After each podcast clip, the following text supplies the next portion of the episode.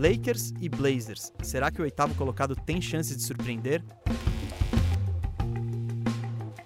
As maiores zebras da história da primeira rodada dos playoffs da NBA. Bandejão recomenda o que você não pode perder dos playoffs daqui para frente. O Bandejão está no ar. Seja bem-vinda, seja bem-vindo, Bandejão número 6 no ar. Esse aqui é o podcast do canal Bandeja. Meu nome é Gustavo Mesa e, como você já deve saber, toda semana eu tô aqui trocando ideia de basquete com você. Antes de apresentar quem tá aqui comigo hoje, eu queria aproveitar o um momento recadinho. Solta a vinheta aí, Isaac. O meu bom recadinho vai para você. O momento recadinho de hoje vai para as pessoas que comentaram de onde ouvem isso, de onde ouvem esse podcast no Brasil. A gente perguntou semana passada e vocês responderam. Então, no momento recadinho, vou mandar um, um abraço para algumas cidades que ouvem a gente ao redor desse Brasilzão aí.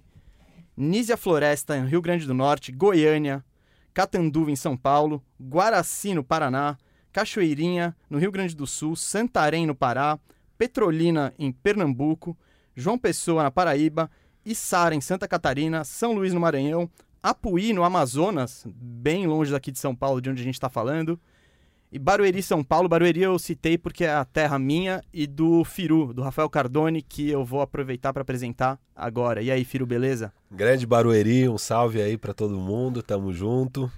E é todo mundo aí que tá escutando a gente, de todos os cantos do Brasil e do mundo, né? É, do mundo. Não mandei o recadinho para Angola e para Portugal, que senão o pessoal vai ficar muito muito mimado assim, porque toda semana recadinho para esses lados não dá. Quem a outra pessoa que está aqui com a gente hoje é uma pessoa que a gente queria trazer já desde o início do bandejão. É nossa primeira convidada. Ela é uma das minas do podcast NBA das Minas, torcedora do Lakers, parça da Ginny Bus. Sabrina Araújo, seja bem-vinda, muito obrigado pela sua presença. Obrigada! Finalmente consegui chegar até este microfone, que difícil. Combinamos aí algumas vezes, mas não estava dando certo, né? Tivemos aí uma pandemia, mas Nada, nada, né, fora do normal, tudo bem. É, só totalmente fora do normal, mas... Exatamente. Mas o importante é que rolou. Rolou e agradeço muito o convite, a paciência também que vocês tiveram. Enfim, sou fã, né, do Bandeja, de todo o trabalho de vocês. Acompanho e aí hoje eu vim aqui gravar, né, falar um pouco de... Lakers? ah, lógico. Bom, é, você deu sorte, porque nessa semana... Bom, não sei se é sorte ou azar, porque nessa semana não vai ter como fugir muito de falar de Lakers depois da derrota no jogo de estreia contra o Portland Trail Blazers. Mas antes de falar de, de coisa ruim ou delicada, é, eu queria saber que história é essa que você é parça da Jane Buss, da dona do Lakers só. Ai, gente, isso não é parça, né? Vamos lá, vamos Você lá. Você é mais próxima da Jane Buzz do que qualquer um de nós. Não, é. Então. Provavelmente do que qualquer um que tá nos ouvindo também. um belo dia, sei lá, 2017, um belo dia, um belo dia mesmo, era meu aniversário, eu acordei e tinha lá uma. O meu Twitter tava com muita notificação, assim. Eu já não gosto de aniversário, né? Mas aí falei, gente, o que que tá acontecendo? E quando eu olhei, tinha uma mensagem, um tweet da Ginny Buzz em português para mim, me dando feliz aniversário e falando, me agradecendo pelo trampo com as meninas e, sabe, me elogiando. E me dando feliz aniversário em português. Eu quase tive um colapso, caí para trás. E aí, é, eu era na época muito fã do Larry Nance Jr. também. E é, tava próximo da troca dele, né? Eu então a... era você. A fã do Larry Nance Jr. a única fã do Larry Nance Jr. naquela é. época. E eu era muito fã, eu acho que eu ficava o dia inteiro. Nessa época ela me seguiu. É, eu, eu já seguia, né? E tudo bem, não, não eu agradeci pelos parabéns, tanto é, por, publicamente, quanto mandei uma DM, né? E ela nunca mais falou nada. E aí, quando houve a troca do Larry Nance Jr., ela me enviou uma DM é, falando, meio que, não pedindo desculpa. Justificando. É, falando que sentia, que sabia que eu era que muito fofa. fã, mas que às, às vezes é necessário algumas coisas são necessárias, né, pro time andar para frente e tudo mais, e, e que o Lakers ia voar, assim, não pela troca, mas que ela tava fazendo ali o possível pelo, pela campanha do time, né? E aí eu fiquei nossa, e nunca mais. Eu tive contato com ela, ela ainda me segue. Todo dia eu vou lá ver se eu falei muita besteira no Twitter levei um follow. Mas ela ainda tá lá, bonitinha, quietinha. Um dia eu vou pro Staples Center e eu falo: Oi, sumida, tudo bem? que legal, né? Essa, ela ter essa atenção, né? Com. Pô, com uma fã brasileira que. E, e ainda se dá o trabalho de, de justificar uma troca. Falar, olha, eu sei que você gosta dele, mas vai ficar tudo bem. É tipo, pô, É. muito legal essa postura. É, eu, é que eu fiquei realmente muito abalada. Foi assim, foi muito acima do que uma pessoa normal ficaria abalada com uma troca. Eu acho que foi até demais. Eu acho que eu assustei a Jenny Buzz um pouquinho, mas tudo bem. Então, mas agora eu superei, tô ótima. Não vou fazer mais isso com nenhum jogador, tá tudo bem. Você ainda é fã do Larry Nance? Ah, eu sou quando ele não tá lesionado, quando ele tá jogando, quando eu tenho paciência pra assistir o Kevs jogar, né? Eu Duro, hein? Pois é, aí eu assisto, mas ainda gosto bastante e sinto falta quando ele posta a foto dele no Lakers, eu falo, ó, lá, tá com saudade, vai voltar, um dia vem. E você tá com saudade? Eu acho que Anthony Davis talvez seja uma opção melhor. Eu acho. Ah, com certeza. Deixa o Anthony Davis quietinho, ano que vem que ele renove e tá tudo certo. Bom, falou dele renovar, é o que todo mundo espera. Mas o Lakers. O que eu quero saber é: é momento pra ficar preocupado já com o Lakers? Pra você, Sabrina? Nem um pouco. Imagina, gente, é assim. Jogo 1 um de playoffs, lógico, né? É um playoff já, né? Mas não fala tudo isso. É lógico que o time foi muito ruim. Mas assim, o torcedor do Lakers, ele é um pouco acima também, um pouco exagerado, né? E você fala, nossa, o Lakers foi horroroso, mas a gente perdeu por três pontos praticamente no placar. Foi, Foi isso? Foi sete. sete. Sete. Pontos no placar, então assim, e mesmo assim, aí, depois que a gente se recuperou um pouco, ali a partir do segundo quarto deu uma melhorada, no terceiro, eu, eu tava esperando pior no terceiro quarto, né? Então, o Blazers é um time que também não jogou bem. Então foi um, time, foi um jogo ruim. Infelizmente, nós levamos a pior. Isso que deixou a gente mais triste, eu acho. Eu acho que o torcedor ficou chateado porque foi, não foi um jogo bom, nenhum dos times estava indo tão bem, e mesmo assim o Lakers conseguiu perder. Não é de se preocupar, porque eu acho que no próximo jogo, hoje, no dia que a gente tá gravando, né? Sim. Eu acho que eles vão recuperar é, um pouquinho algumas coisas, talvez deixar o Danny Green com menos tempo em quadra, assim, espero. O Danny Green não está pronto para bolha, não tá bem, deixa ele sentado, faz qualquer coisa com o Danny Green. Ocupa o Danny Green fazendo outra coisa, sabe? E, e aí talvez eu acho que a gente melhore. Talvez o, o Rondo volte, né? Não sei qual é a opinião de vocês sobre Rajon Rondo. Firu, Bom, eu, eu tô feliz de ouvir as palavras da Sabrina. Eu achei que eu ia ter que mais uma vez fazer o papel de bombeiro aqui do Lakers, né? Todo episódio é uma grande preocupação. E o Lakers, né? Que eles não foram bem na bolha também nos oito jogos de seeding. E eu falei que tava tudo bem, tá tranquilo. E agora com essa derrota, a galera tá um pouco exaltada. E eu achei que eu ia ter que mais uma vez fazer o papel de bombeiro. Você já fez muito bem feito. Não é motivo para se preocupar. Lakers vai levar tranquilamente essa série, não vai nem para sete jogos. É, Então, assim, fiquem tranquilos aí, torcedores do Lakers. Foi um jogo horrível. É, Tudo que dava para o Lakers fazer errado, o Lakers fez errado. Mas eu digo tudo mesmo. Tudo mesmo. E mesmo assim foi um jogo que até o finalzinho foi um jogo de uma posse. É, a boa notícia é que a defesa do Lakers funcionou. Conseguimos segurar o Portland é, em 100 pontos, o que é algo muito difícil. É um time com média aí de 120, 130 pontos, não sei. Mas é um time que costuma fazer muitos pontos. A questão é que o ataque foi uma absoluta desgraça. É, nas bolas de três pontos, chutamos acho que 5 de 32, um aproveitamento pífio. E isso até que é meio esperado do Lakers, ser tão ruim na bola de, de três. É, tava ruim nos jogos de seeding, não é de uma hora para outra que vai melhorar, mas assim, o que é estranho é que de fato o Lakers teve muitos, o que eles chamam de open looks, que é quando o jogador realmente está livre, não está contestado o arremesso né, de três. E, e, nesses arremessos, normalmente o percentual é maior. E mesmo nesses, o Lakers errou acho que 17 de 19 arremessos open looks de 3. O, o time jogou bem, assim, o, o, faltou acertar realmente o arremesso. Assim, em, em, termos de coletivo, de fazer, de criar a jogada certa, o Lakers conseguiu criar as jogadas. As bolas simplesmente não caíram. E, enfim, acho que assim, não tem como dar tudo tão errado quanto deu nesse jogo. Você pega um Anthony Davis com um aproveitamento patético de 33% do field goal, o plus-minus dele, que é, tipo, qual é o resultado do Lakers enquanto ele esteve em quadra? O saldo. O saldo foi de menos 20, o Lakers perde por 7, o Anthony Davis é menos 20, É, mesmo no lance livre, que ele é um cara com um ótimo aproveitamento, ele teve só 70% no jogo.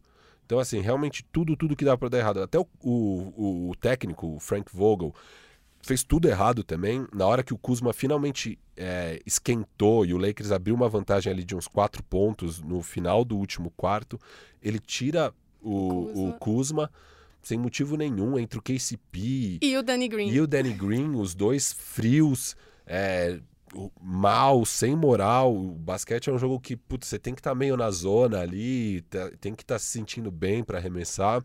Enfim, absolutamente tudo que dava para dar errado deu errado.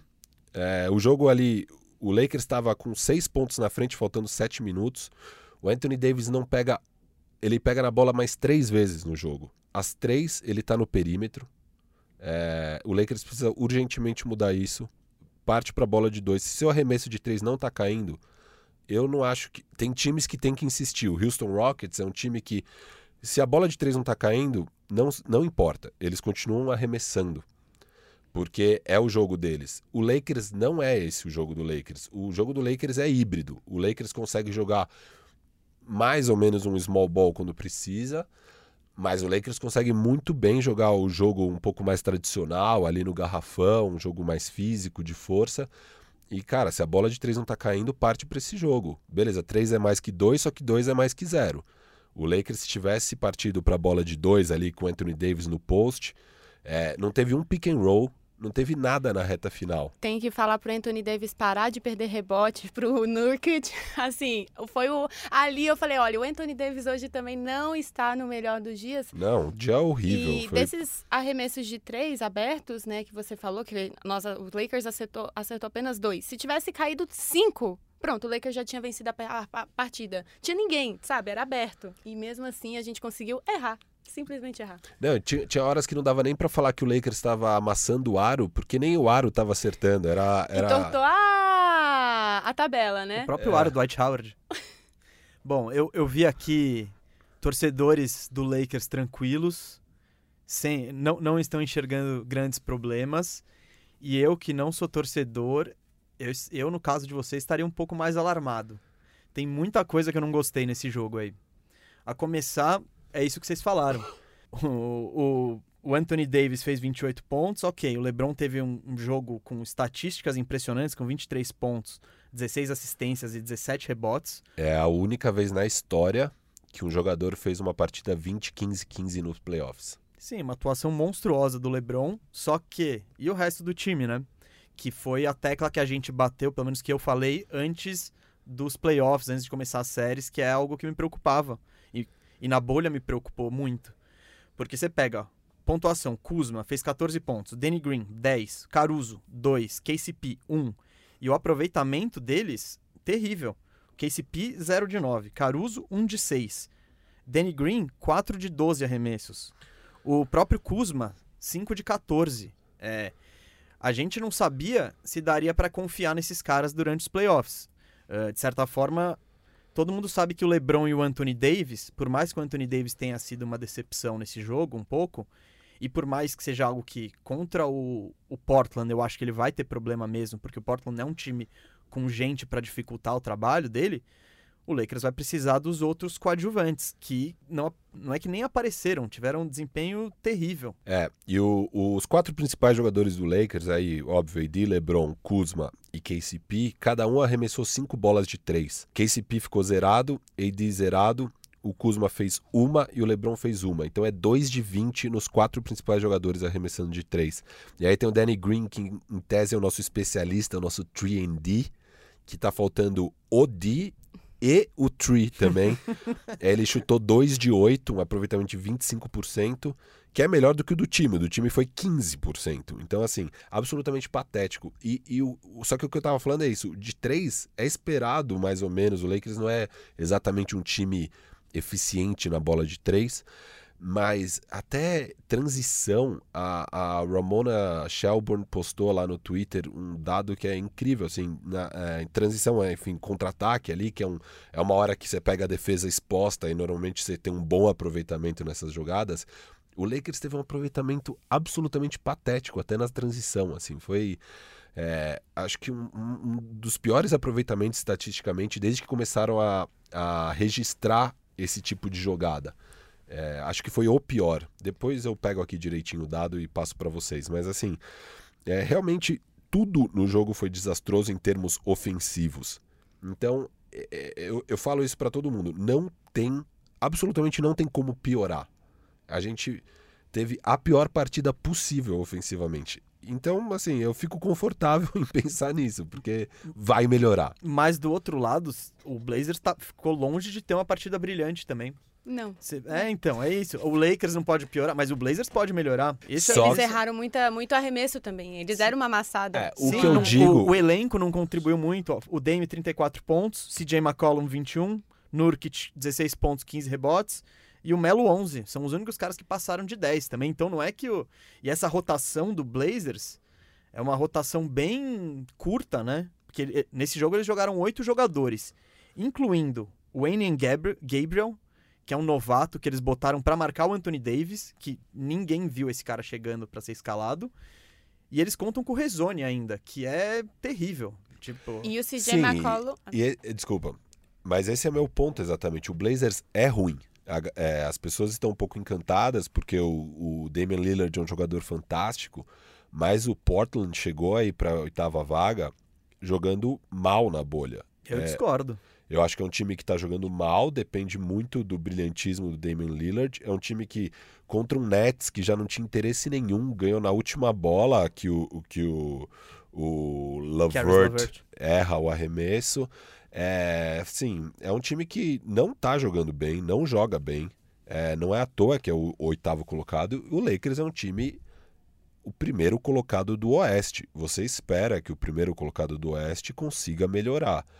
É, esperar que o Portland, que alcançou essa oitava vaga dessa forma, melhore muito, eu acho que é um pouco mais irrealista do que esperar que um Lakers que tem AD e LeBron melhore. O aproveitamento do AD foi muito ruim. Ele é um cara que você espera que melhore. Eu não é que eu estou esperando aqui que o Caruso passe a fazer 15, 20 pontos. Eu estou esperando que o AD e o LeBron sejam mais dominantes. É só isso. É uma coisa muito mais realista de se esperar essa melhora do Lakers do que essa melhora do Portland. Mas o Portland não precisa melhorar tanto assim. Esse é o ponto. Ele, ele, eles já ganharam um jogo eles estão bem na bolha e é um time que eles também não fizeram uma grande partida. O, os principais jogadores deles, por exemplo, para o padrão bolha, o Dame fez só 34 não fez 50, não fez 60, e todo mundo sabe que ele é capaz de fazer isso. Mas tem um, um, desculpa, tem um fator aí, o CJ McCollum, ele tem, tiveram jogos muito bons na bolha, porque o Damian Lillard, ele também estava com aquela implicância, com o Paul George, então ele quer provar algo,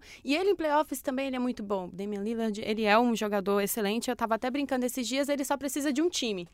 Porque o, o Blazers, de fato, não é um time. O Melo, ele melhorou ali o porte físico dele, deu uma.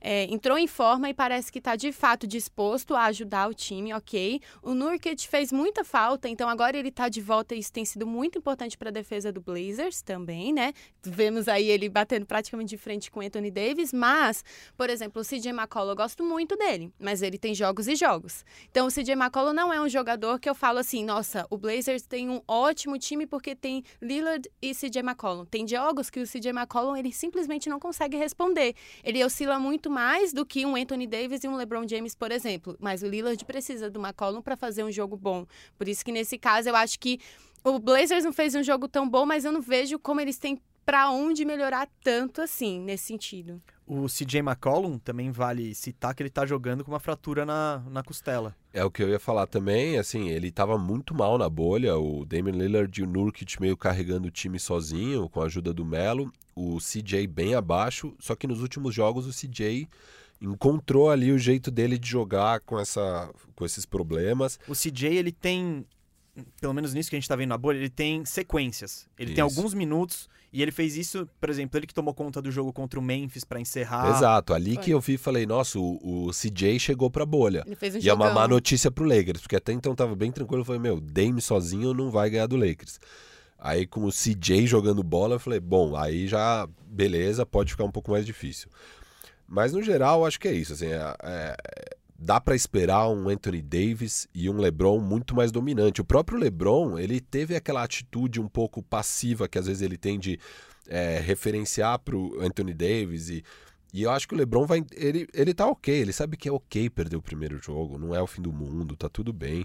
E eu tenho certeza que se precisar já num jogo 2, ele vai falar: não, tá bom, então daqui que eu vou decidir aqui na reta final. E ele não fez isso, sabe? Ele, ele pode fazer isso.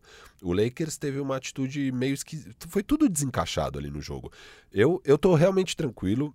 E é isso, eu sei que o time do Lakers é ruim, eu venho falando que o time do Lakers é ruim. Eu acho que o trabalho do Pelinka foi uma porcaria. É, você tem o, o, LeBron e o Anthony Davis e o Kuzma, não é muito difícil você montar um time ao redor disso. Sem é. dinheiro é um pouco mais. Não, mesmo sem dinheiro, assim, sem dinheiro, né? Eles teriam dinheiro para contratar o, o, o Kawhi, então algum dinheiro eles tinham. É que eles, eles gastaram... tinham dinheiro para contratar o Kawhi, todo mundo com aquele descontinho, não é? Lógico, ok, mas dava. É, foi a maior free, free agency class que a gente viu nos últimos anos. Tinha um monte de peça disponível. O... É que o Lakers, ele, ao esperar o Kawhi, ele deixou algum, Sim, algumas é possibilidades. É uma escolha. Você, você arriscou você não montar um time que já seria bom o suficiente para ganhar com o pé nas costas, para ter um time provavelmente o melhor de todos os tempos, que seria juntar esses três, Kawhi, AD e LeBron que era bem irrealista conhecendo o perfil do Kawhi. Eu penso que o Kawhi deve ter feito isso de propósito, essa segurada. Com pro certeza. Lakers perder mesmo os caras. Só que foi uma estratégia suicida, assim, do... do eu, eu falava na época, eu nunca teria essa atitude. Com a classe que você tinha, faz o trabalhinho direito, pega os jogadores que você tem que pegar que vão, vão complementar o que Anthony Davis e LeBron precisam. Eu acho que o Pelinka pegou a estrada fácil de falar, ah, vou pegar mais um superstar aqui e pronto.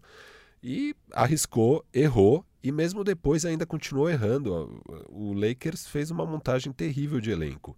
E é isso. Durante a temporada eu, eu bati na tecla. O KCP é ruim. Só que aí ele teve aquela fase boa. E daí os jogadores, os torcedores do Lakers estavam, não, o KCP é bom, olha ele aí, é confiável. Gente, não dá para confiar em KCP para os playoffs, esquece. Ele mas talvez... o Lakers tem vários desses caras que eu, não dá para confiar eu nos sei, playoffs. Eu sei, mas assim, é, e eu, tô, eu só aposto no Lakers porque tem AD e LeBron. E eu acho que eles vão dar um jeito. Com certeza eles vão dar um jeito de ganhar do Portland. Para mim nem é uma questão.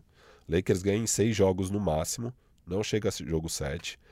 Agora, óbvio, ganhar do Clippers já é outra história, assim, vai ser difícil pro Lakers e tal, e mesmo assim eu confio no LeBron e Depende, o Clippers também tá. Eu acho que os times de LA estão meio que disputando para ver quem, quem é Decepção pior maior nesse pro, momento. Pra LA. Né? LA não é. tá muito feliz. Tem só uma adição ao que você falou, filho. Essa coisa do LeBron, né? Vocês falaram, é, Gustavo também comentou. Então, ah, o LeBron que ele jogou, ele fez pontos, ele foi fantástico, tá? Mas o LeBron, ele tem uma coisa assim que, na verdade, nesse jogo 1 eu fiquei um pouco decepcionada com ele, foi com a postura dele. Tava tudo esquisito no jogo e se eu acho que se os jogadores pararam, inclusive o LeBron para assistir lá o vídeo que eles têm que assistir do jogo para ver o que, que deu tudo errado, ou seja, tudo, ele talvez tenha percebido que ele foi um pouco, como eu posso dizer, ele desmotivou ali um pouco, um pouco o time. Por quê? Ele estava indo bem, ele deu, dessas assistências que ele fez, ele, ele poderia ter muito mais. Ele criou muita jogada e as bolas simplesmente não estavam caindo, as bolas. E aí ele chegou uma hora que eu acho que ele cansou. Ele via, ele ali criava jogada, dava assistência e o cara não conseguia finalizar. E passava para o Danny Green não conseguia finalizar. Passava, ninguém conseguia finalizar. Ele ficou sozinho Deve ser frustrante, mas ele, Ele não pode frustrou. ter, ele não É, pode se frustrar. E né? mais ele se frustrou. E chegou uma hora que, por exemplo, até as tiradas do Vogel, né? Depende. Coloca um KCP para tirar o KCP do nada, o cara nem conseguiu se levantar, o cara vai sair um lixo da, da quadra, se sentindo mal.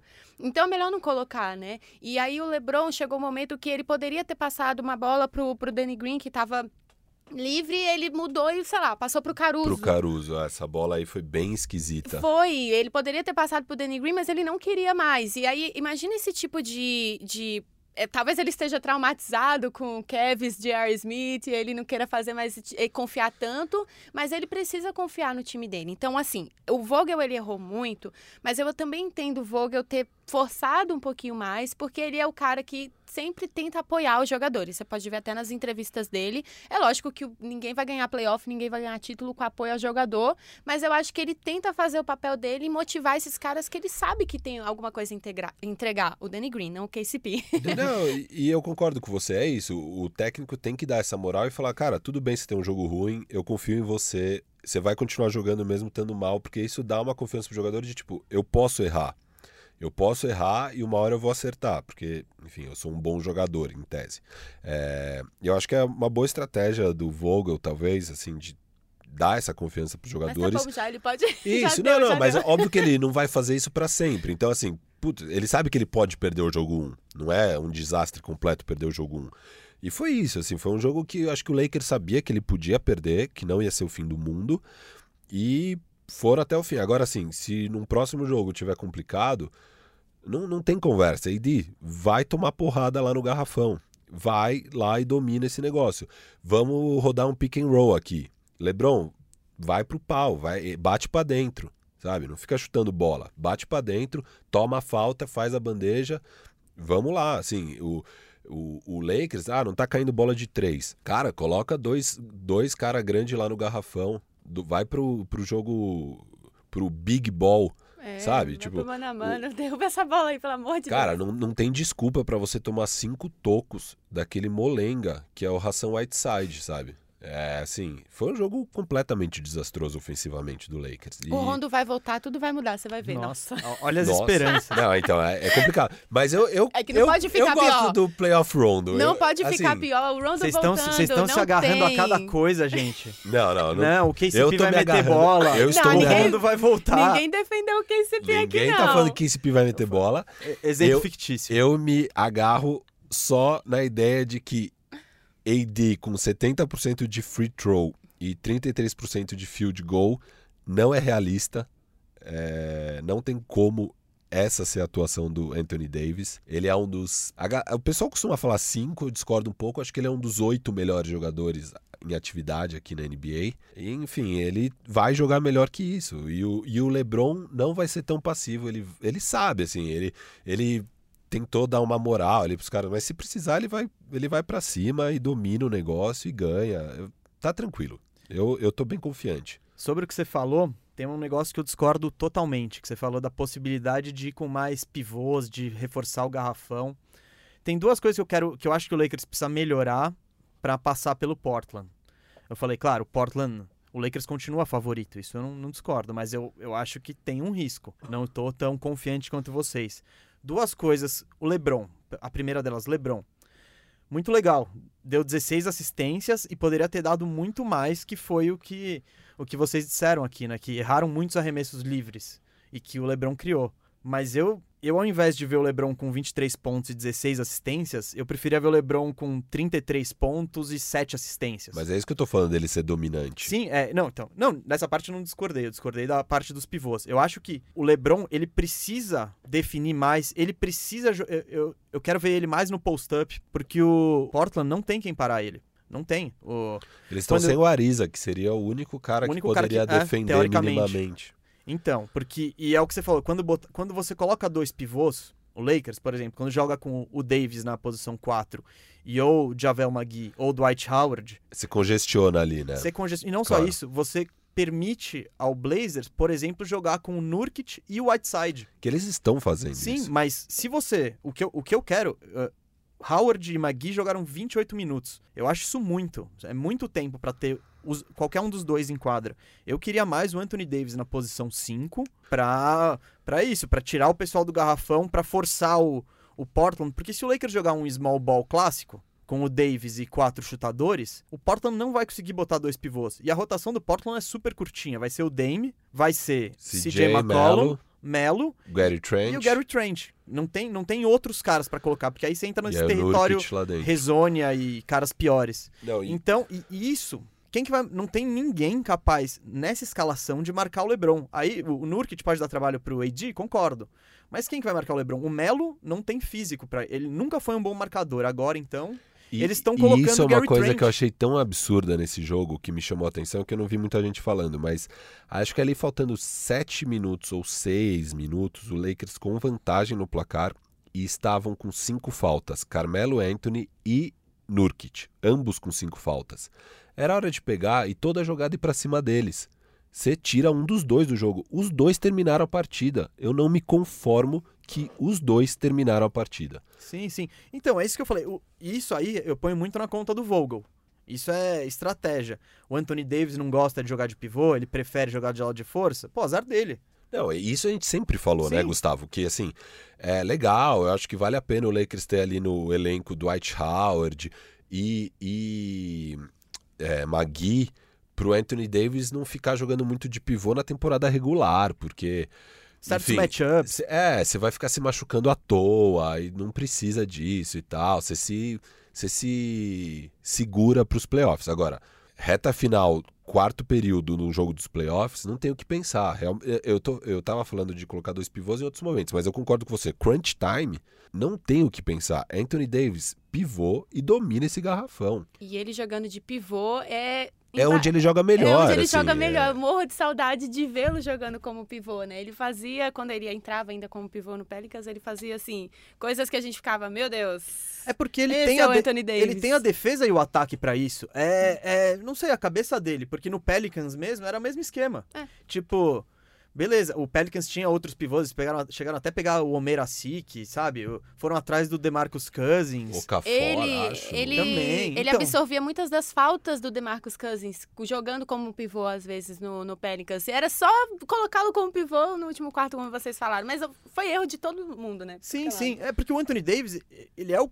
Não tem pivô me- melhor pra você ter nos dias de hoje. Porque ele é um pivô móvel, é um pivô com chute de fora, é um cara que vai poder. Ele consegue jogar no, no poste baixo, como consegue jogar na cabeça do garrafão.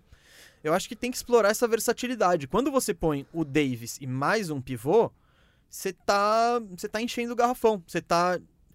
Aí ele fica mais comum. Ele- aí você tem mais alas de força com essa versatilidade pra ir fora, pra chutar de longe. Então, eu acho que é uma perda de um diferencial. Entendo que o Lakers não tenha o elenco ideal pra botar esses quatro chutadores em volta. Mas ainda assim, eu acho que é, é a maneira. É a melhor maneira de você atacar as debilidades do, do Portland Trail Blazers. Bom, então assim, só pra finalizar o assunto aí, Lakers e Portland, hoje tem o jogo 2 às 10 da noite, estamos gravando isso aqui quinta-feira de manhã, hoje quinta-feira às 10 da noite tem o jogo 2, eu já tô aqui garantindo, o Lakers passa o carro tranquilo, é um jogo muito importante, não dá pro Lakers sair 0-2, é um jogo que o AD e o LeBron, principalmente, vai fazer o que tiver que fazer pra levar o jogo. Tá tranquila, Sabrina? O Firu cravou aí, vitória sussa. Acho que você nem precisa Ô- ver o jogo hoje. Não, hoje a gente ganha. Eu no último eu dormi no terceiro quarto, porque eu falei, quando ele for voltar, quando o Vogel for voltar com o Danny Green, que é esse eu não quero estar acordada passando por isso. Vou- Batata, foi a melhor coisa que eu fiz. Acordei de manhã, sono leve, dormi, acordei e falei, agora eu vou ver a desgraça, né? Mas tudo bem.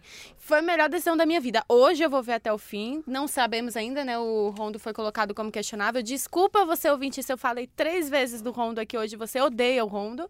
Mas eu, eu ainda tenho Eu gostei fé. disso, acho que nós dois somos dos poucos que ainda tem fé no, No Rondo, Rondo. aqui. é. É, eu Vocês, acho. vocês são. Vocês dois são dois desesperados que estão tentando se ater a qualquer coisa. Vocês não querem ver o Caruso fechando o jogo pra vocês. Eu É isso. Não, é Caruso. lógico que eu quero ver o Caruso. Eu não aguento mais ver, sei lá, o KCP dentro É. da quadra. Tem que montar alguma outra rotação. E eu quero tentar.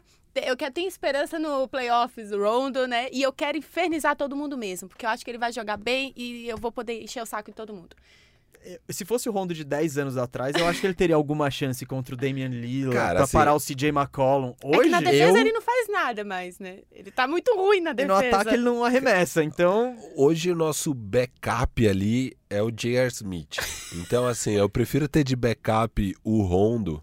Não, vocês têm um bando de backup. Os backups de vocês estão tudo bichado. É tipo, vocês vão testar esse não deu, vamos testar outro backup. É, Vocês não acham inacreditável como é uma sina do LeBron? Ele só.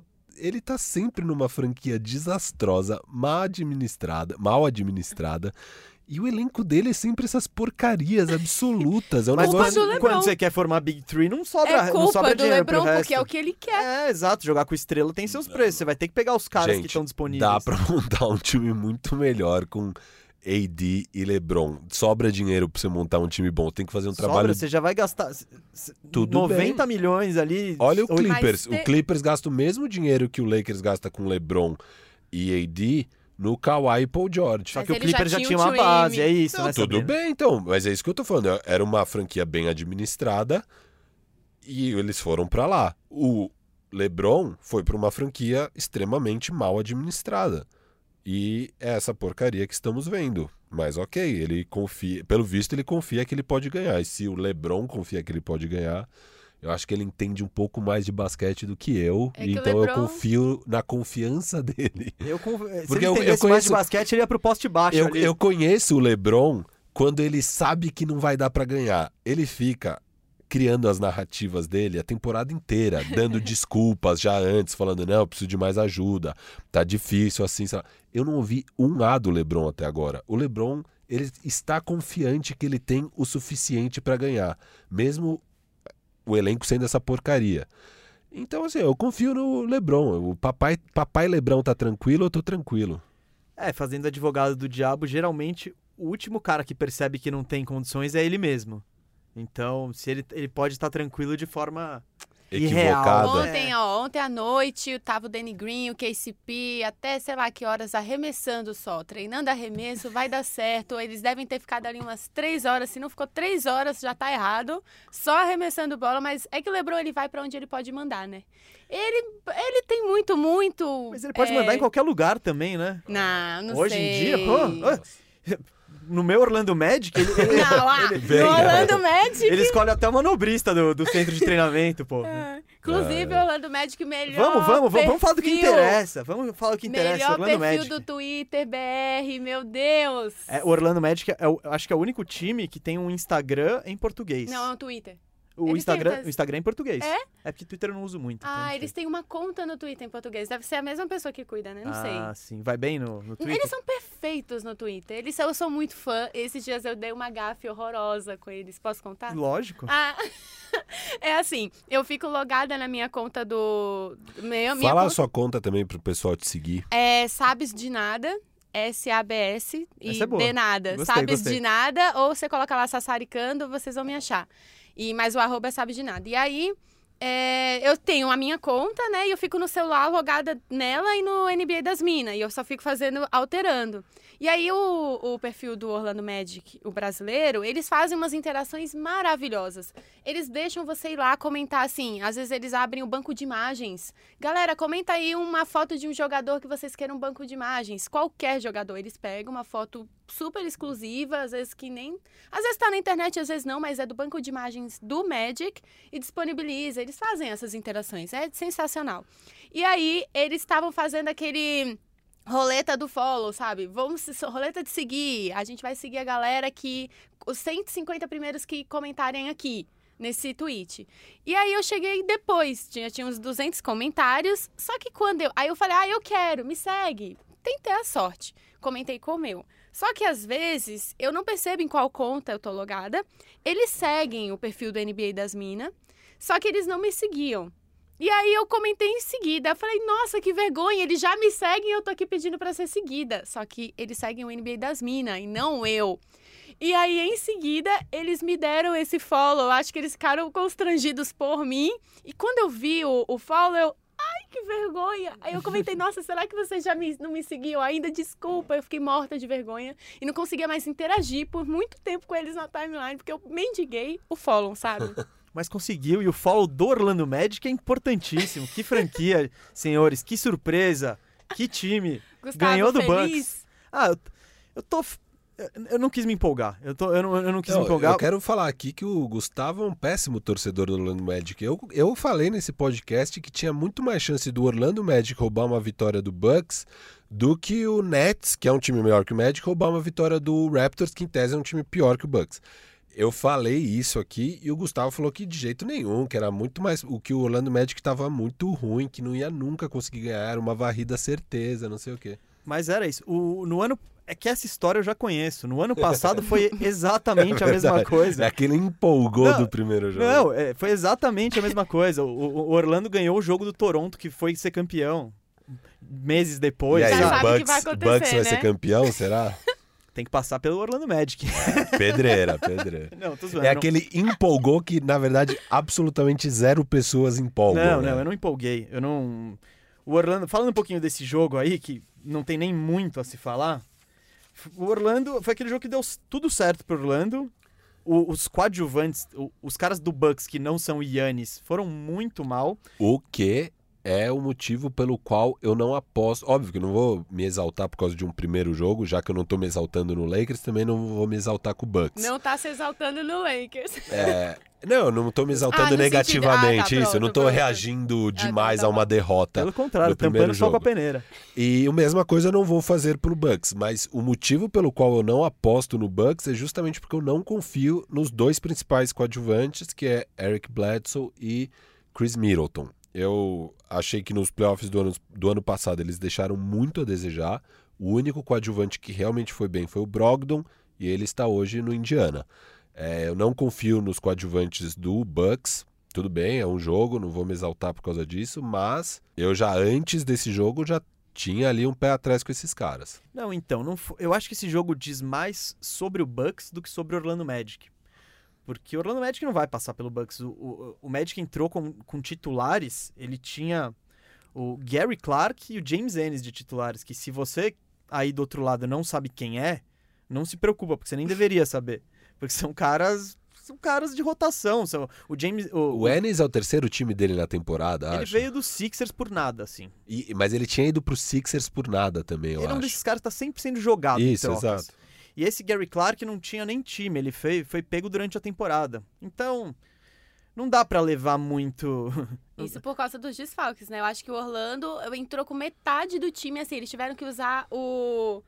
O, o como que Não, fala? foram, foram, foi a, A substituição da substituição. é, banco reserva do, banco, reserva. é. é. Não, mas é porque os titulares na posição, e até o que eu queria mesmo ver nessa série era o Jonathan Isaac marcando o Yannis. Isso não vai rolar porque o Isaac tava machucado, voltou na bolha e se machucou de novo.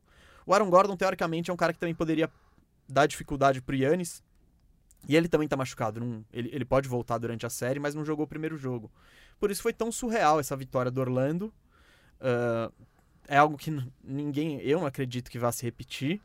Mas algumas coisas que o Orlando fez podem servir de exemplo para outros times que forem enfrentar o Bucks. Por exemplo, o Vucevic, o pivô do Magic, acabou com o jogo. Ele foi, ele fez 35 pontos, pegou 15 rebotes, foi o melhor em quadra. E o estilo dele, ele é meio que um, ele tem uns Qs de Jokic, só que passando pior, tal, mas ele é um pivô que ele consegue jogar fora. Ele tem chute de três, ele sabe passar, e ele também é muito habilidoso dentro do garrafão, ganchinhos, tal. Ele não é um cara que salta muito, mas ele é móvel pro tamanho dele. E isso, por exemplo, esse, esse jeito do, do, do Vult jogar, tirou o Brook Lopes do jogo. O Brook Lopes teve uma atuação ridícula. Ficou pouco tempo em quadra porque ele é grande, mas ele não consegue acompanhar o Vucevic. E o- muitas vezes o próprio Yannis estava marcando o Vucevic. Então, claro, o Magic tem muitos buracos, mas eh, ele ele estão dando algumas dicas de onde o Bucks pode ser vulnerável.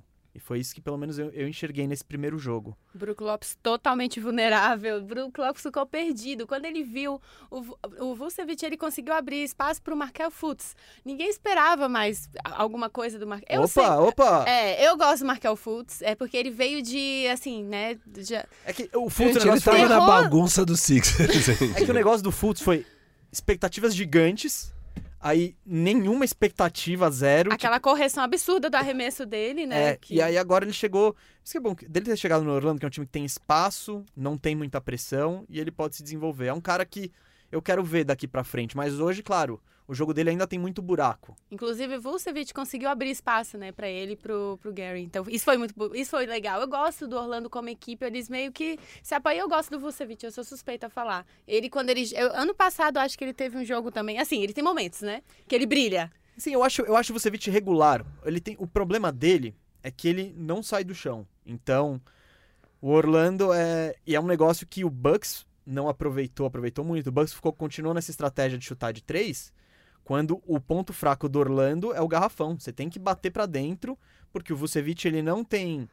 Não, ele, não, ele não salta o suficiente, ele não tem habilidade pra dar toco pra proteger o aro. E nenhum dos outros jogadores tem essa característica.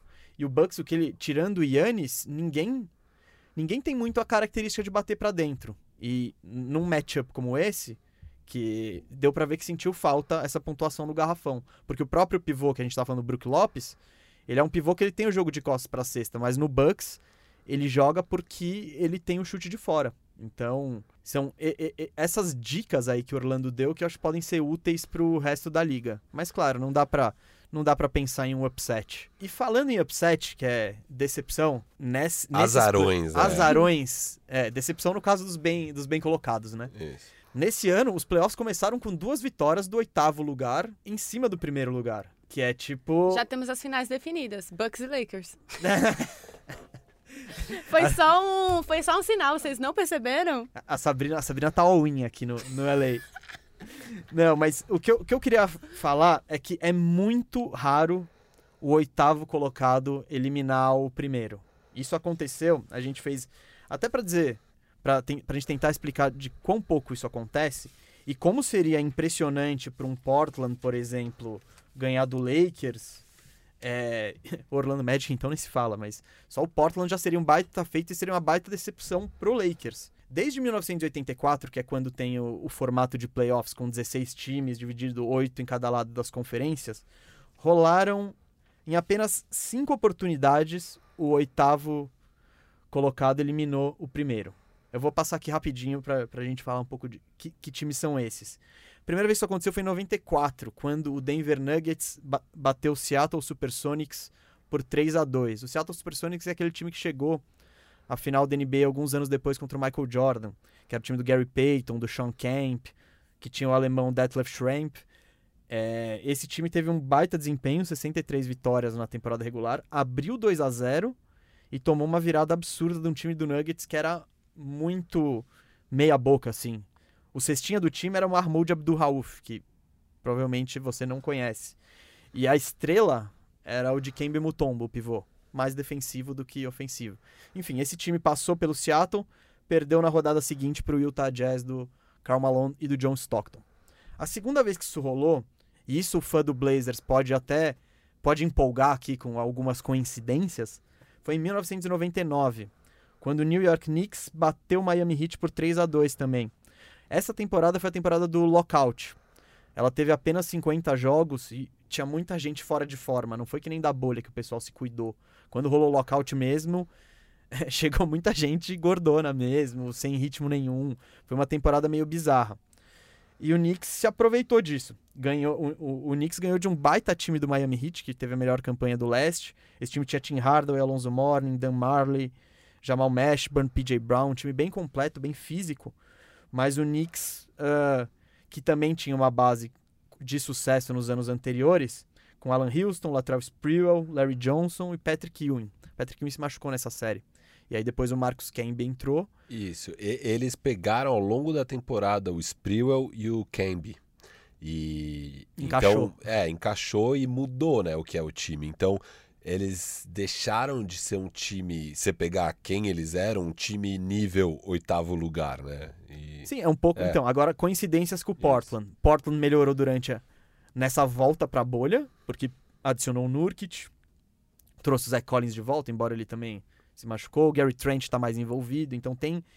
é, tem Melo entrou em forma. Exato, tem uns pontos ah, similares. É uma temporada. A do lockout também é doideira que nem essa temporada, então tem esse, esse lado meio esquisito. E o Knicks conseguiu chegar à final e perdeu pro San Antonio Spurs do Tim Duncan. Depois, ah, vale lembrar, até então, a, a primeira rodada dos playoffs era melhor de cinco. Então, se você ganhasse três jogos, você já estava na próxima fase. Isso mudou em 2003. E o primeiro upset que aconteceu no- na melhor de sete foi quando foi em 2007 quando o Golden State Warriors eliminou o Dallas Mavericks do Dirk Nowitzki. Nowitzki foi o MVP da temporada, o Mavericks chegou na final do ano anterior e o, e o Golden State vinha de tipo de muitos anos, acho que mais de uma década sem ir aos playoffs, então ninguém acreditava mesmo. Essa série foi bem, eu lembro dela até hoje assim, foi uma série bem marcante. Aquele time do Warriors, que era do Don Nelson, fazia muitos pontos, que tinha Baron Davis, Jason Richardson, Stephen Jackson, Monta Ellis, Al Harrington. Era um time bom que se classificou depois. E se for ver o, o próprio Dallas aquele ano, não, não tinha. Apesar de ter conseguido 67 vitórias na temporada regular, era um time que tinha o Nowitzki, mas tinha Josh Howard, Jason Terry, Devin Harris, não tinha tanto elenco. E nos playoffs eles sentiram falta disso. Tem até. Porque naquela época o prêmio. Acho que até hoje, o prêmio de MVP é dado depois da primeira rodada. E uh, foi bem. A entrevista do Nowitzki é bem triste, assim. É, naquela época era justamente no final da primeira rodada, né? Não, acho que era perto das, das finais da NBA. É, hoje Só- em dia é depois dos playoffs que dá, mas naquela época era durante os playoffs Sim. que se dava. Então, e quando deram o prêmio pro Dirk Nowitzki, ele tava com aquela cara de. aquela cara meio borocochô, né? Do tipo, pô, já tô fora dos playoffs e ganhando o prêmio aqui. Foi bem, foi bem marcante. Rolaram isso mais duas vezes, eu vou ser rapidinho. 2011, Memphis Grizzlies em cima do San Antonio Spurs, baita surpresa. Memphis Grizzlies era aquele time do grit and grind.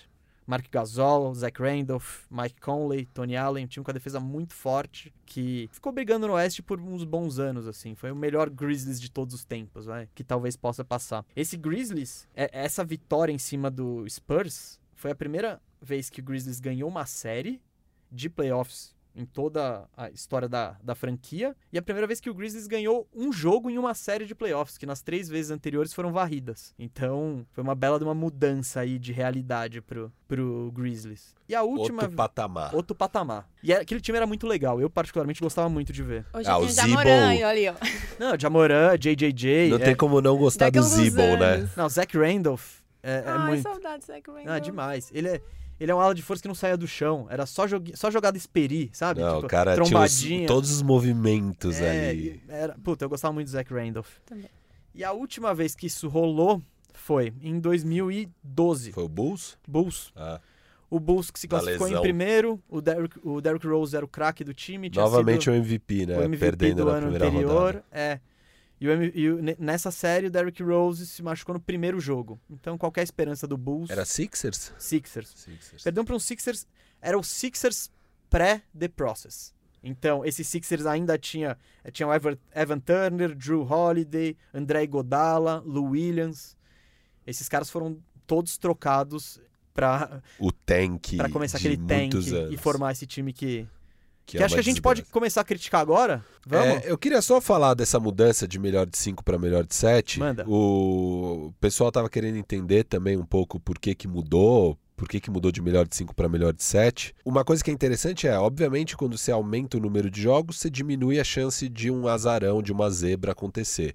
Mas de fato a gente está vendo aqui que em menos anos no formato melhor de 7 tivemos três zebras, enquanto com mais anos na melhor de 5 tivemos duas zebras. Isso é porque estatisticamente não é uma mudança tão grande, na verdade. Se você fizer a conta estatística, para você ter um, um vencedor que com uma confiança de 95% de certeza, teria que jogar meses.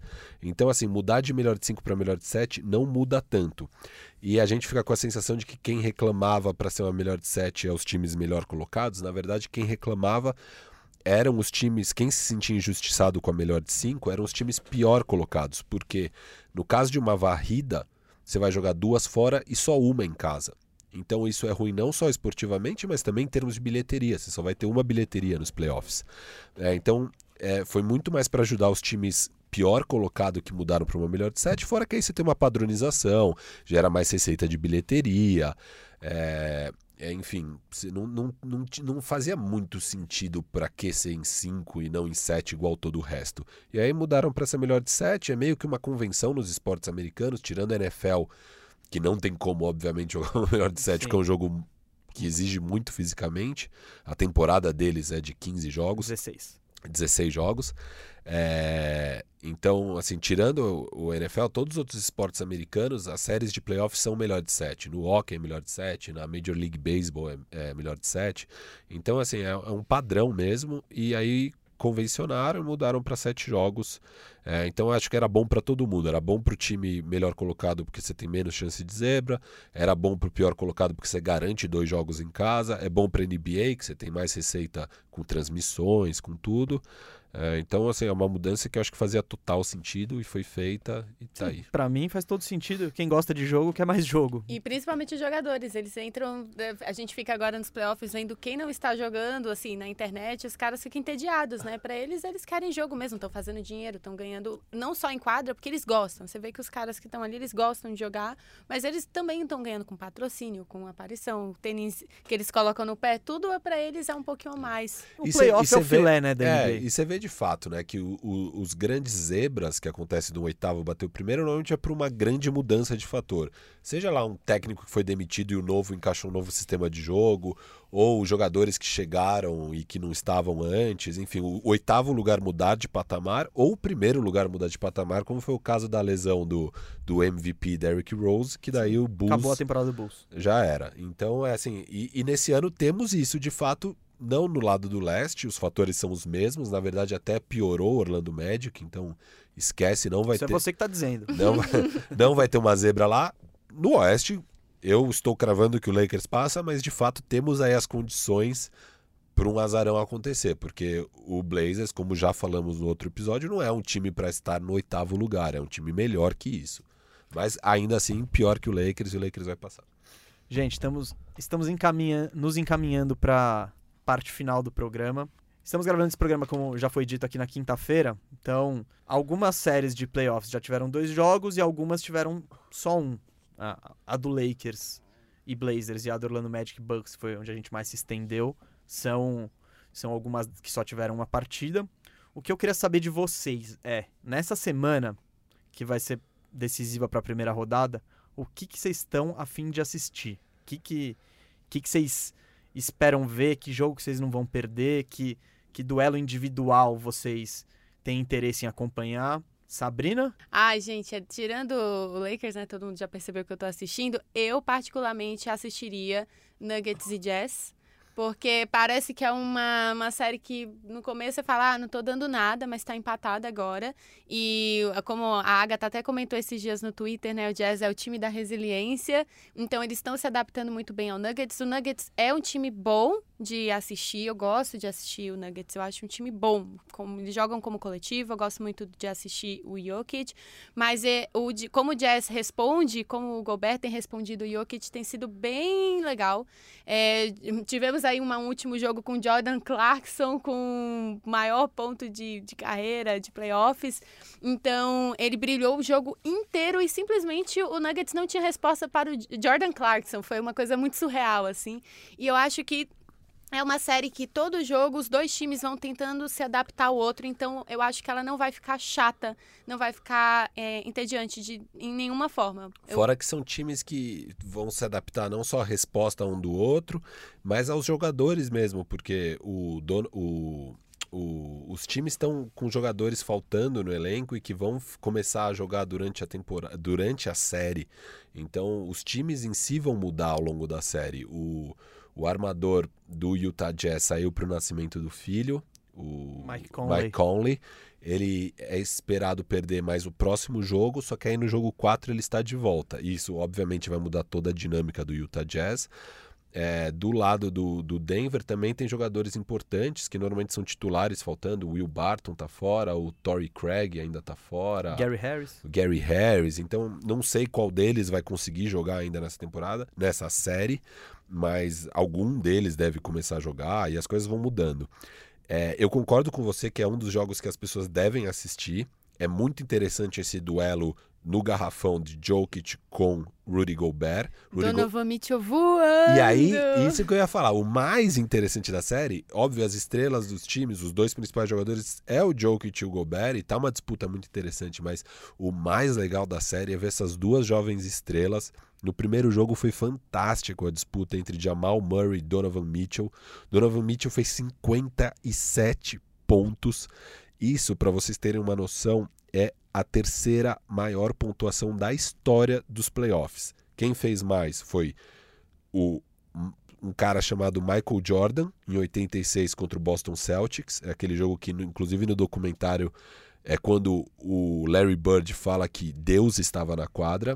O Jordan é. Esse é Deus vestido de Michael Jordan, o Isso. Deus vestido de Michael Jordan. É o jogo que o Jordan faz 63 pontos E perde. e perde. E o outro jogo, Elgin Baylor, em 1962, fez 61 pontos. E o terceiro, é, o terceiro melhor, Donovan Mitchell, 57 pontos. É, então, assim, foi incrível e 9 rebotes, 7 assistências, com 57% de aproveitamento de quadra, 40% de aproveitamento de 3. Então, é, ele conseguiu ser eficiente além de tudo, mesmo nesse volume muito absurdo, ele conseguiu ser eficiente. E do outro lado, teve o Jamal Murray, que depois que entrou ali faltando 7 minutos, dominou todas as ações ofensivas do Denver Nuggets, fez 36 pontos, o que é um career high para ele é, com 65% de aproveitamento de field goal, só que 66% de três pontos. É, é, assim, inacreditável o quão eficiente ele foi. Nove rebotes, cinco assistências. Absolutamente todos os últimos pontos do Denver Nuggets foram ou assistência dele ou bola dele. É, foi um duelo incrível ver essas duas jovens estrelas, assim, é muito bonito. E uma coisa que é interessante, não sei se vocês viram, é no, como estamos na bolha, no dia seguinte a esse jogo, tem um vídeo do Jamal Murray, assim, andando uhum. na bolha, e ele encontra o Donovan Mitchell. Ele fala: Ah, não, cara, pô, depois de você meter 57 pontos na gente. Ele comendo sorvetinho, não sei Isso. o que ele tava fazendo, sentado, de boa. Isso é um negócio que é muito interessante da bolha, né? Que, óbvio, eles estão levando numa boa, é o primeiro jogo e tal, mas vão ter séries aí que o bicho vai pegar e depois os caras vão se ver na bolha, vai ser um negócio meio esquisito ali. Em algum momento, acho que esse foi um encontro super amistoso e gostoso de ver, mas vamos ter algumas cenas aí. Quem tá, quem tá curtindo o BBB da bolha vai, vai se emocionar em algum momento. Então, sobre essa série, o que eu acho que é muito legal acompanhar esse duelo do talvez do melhor pivô defensivo da NBA, que é o Gobert, marcando o melhor pivô ofensivo da NBA, que é o Nikola Jokic. Então, isso, isso por si só já é muito legal e tem um apelo.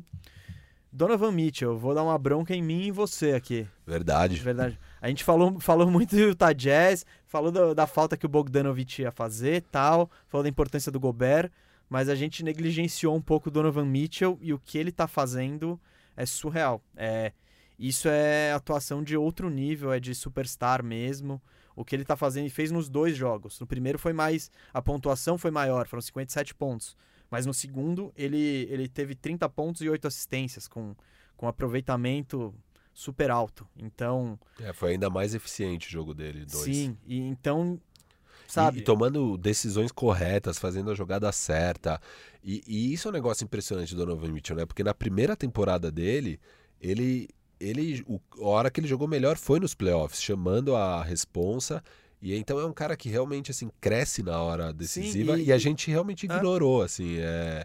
Eu, não, eu não sou muito fã do Donovan Mitchell, mas eu tenho que reconhecer que ele tem uma postura muito incrível para a idade dele. E, e, e Sim, isso é tem uma confiança extrema, né? Isso, e isso é um indicativo de um cara que vai ser uma grande estrela na liga. Bom, o Jordan Clarkson também tem uma confiança extrema. é. O Jordan Clarkson, o problema dele, ele, ele, é, ele oscila muito, mas ele tem. Quando você dá confiança para ele, pronto, Sim. acabou aí, Sim. porque ele, ele. Às vezes ele se atropela, mas o Donovan Mitchell, ele nunca teve escolha. Desde que ele chegou no, no, no Utah, ele não teve escolha. Ou ele jogava, ou ele tinha aquela responsabilidade, ele nunca teve ninguém para ajudar, e agora que ele tem teria uma ajuda, né, que é o Conley, ele também não tá podendo contar. Então. Sim, é, é, tá sendo até bom pro Jazz, porque antes ficava aquela do o Mitchell fica sem a bola pro Conley armar, porque o Conley precisa da bola, mas o Conley também não tá bem. Agora não tem dúvida, é ele e o Ingles, John Ingles, que eu acho um cara também muito bom, muito inteligente. E que arma bem o time. Sim, ele é, ele é um point forward, ele é um cara que sabe, ele sabe jogar.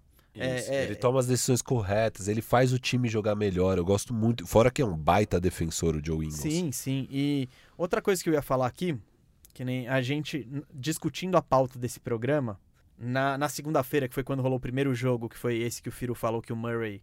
O Murray botou a bola embaixo do braço no final e, e decidiu, e fez o Denver Nuggets sair com a vitória, a gente já tava discutindo, pô, os novos superstars, o Murray e o Donovan Mitchell, esses caras, pá, pá, pá, pá, pá, pá. Jogo seguinte, o Murray acabou com o nosso com a nossa tentativa de pauta, porque ele sumiu, ele foi super discreto, deixa eu ver, 14 pontos apenas.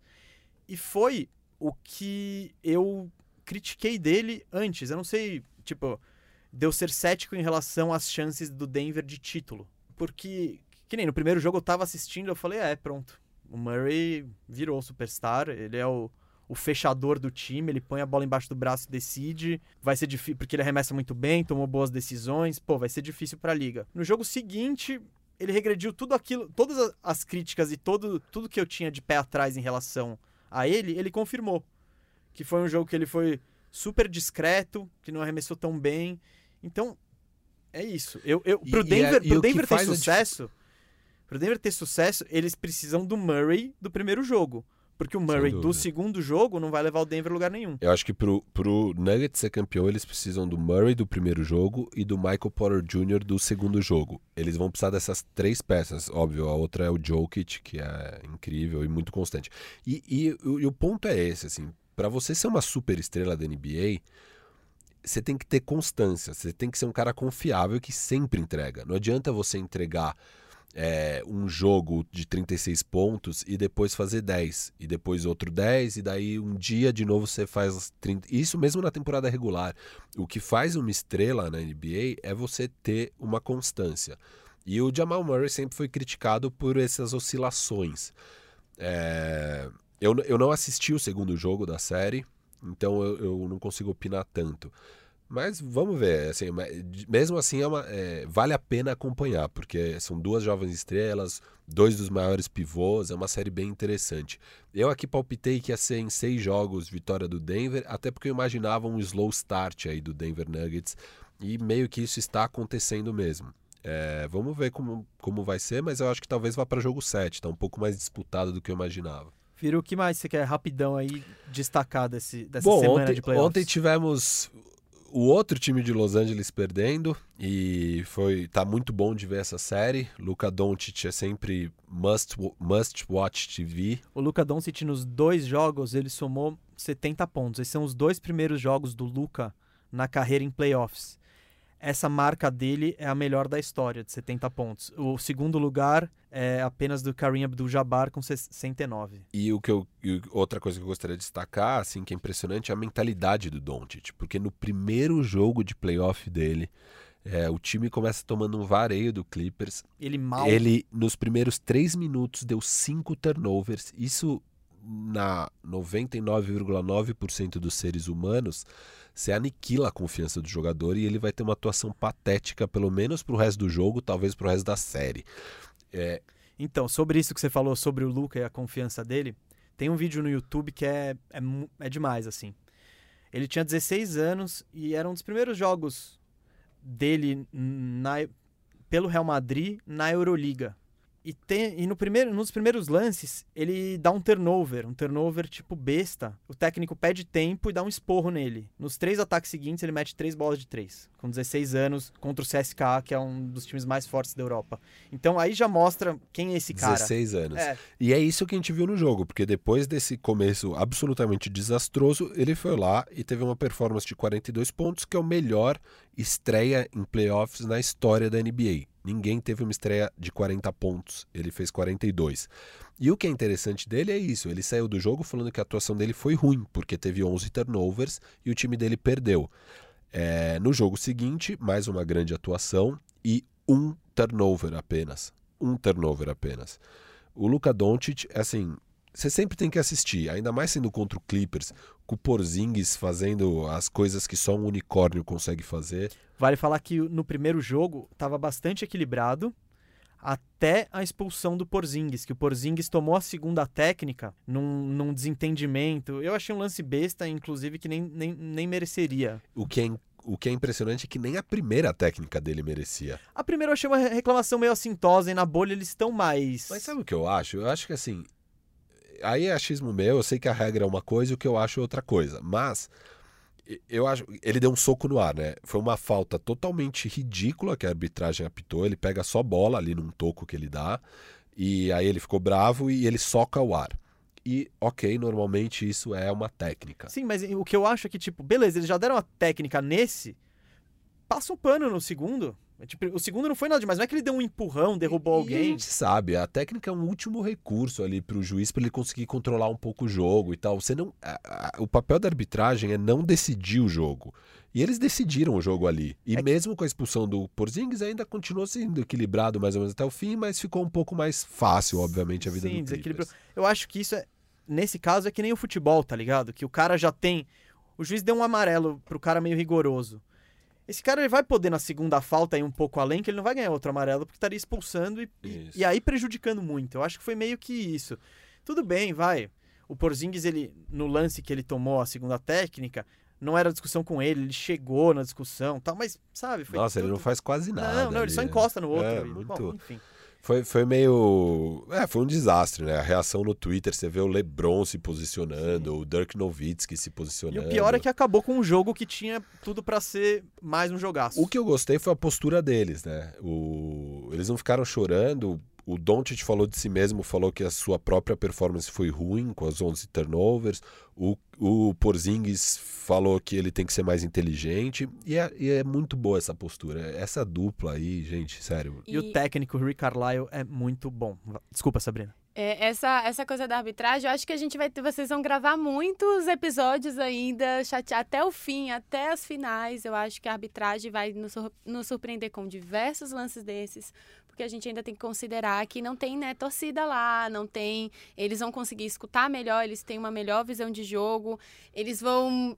Eles estão levando tudo à risca. Eu brinco que eu falo, não pode, é o distanciamento social, entendeu? Então eles estão levando à risca dentro dos jogos. Mas é, é mais essa visão que antes eles não tinham aquela pressão, agora eles estão ali ouvindo tudo, vendo tudo e eles vão interpretar como eles acharem melhor para que a partida funcione. Então, eu acho que a gente vai ver isso.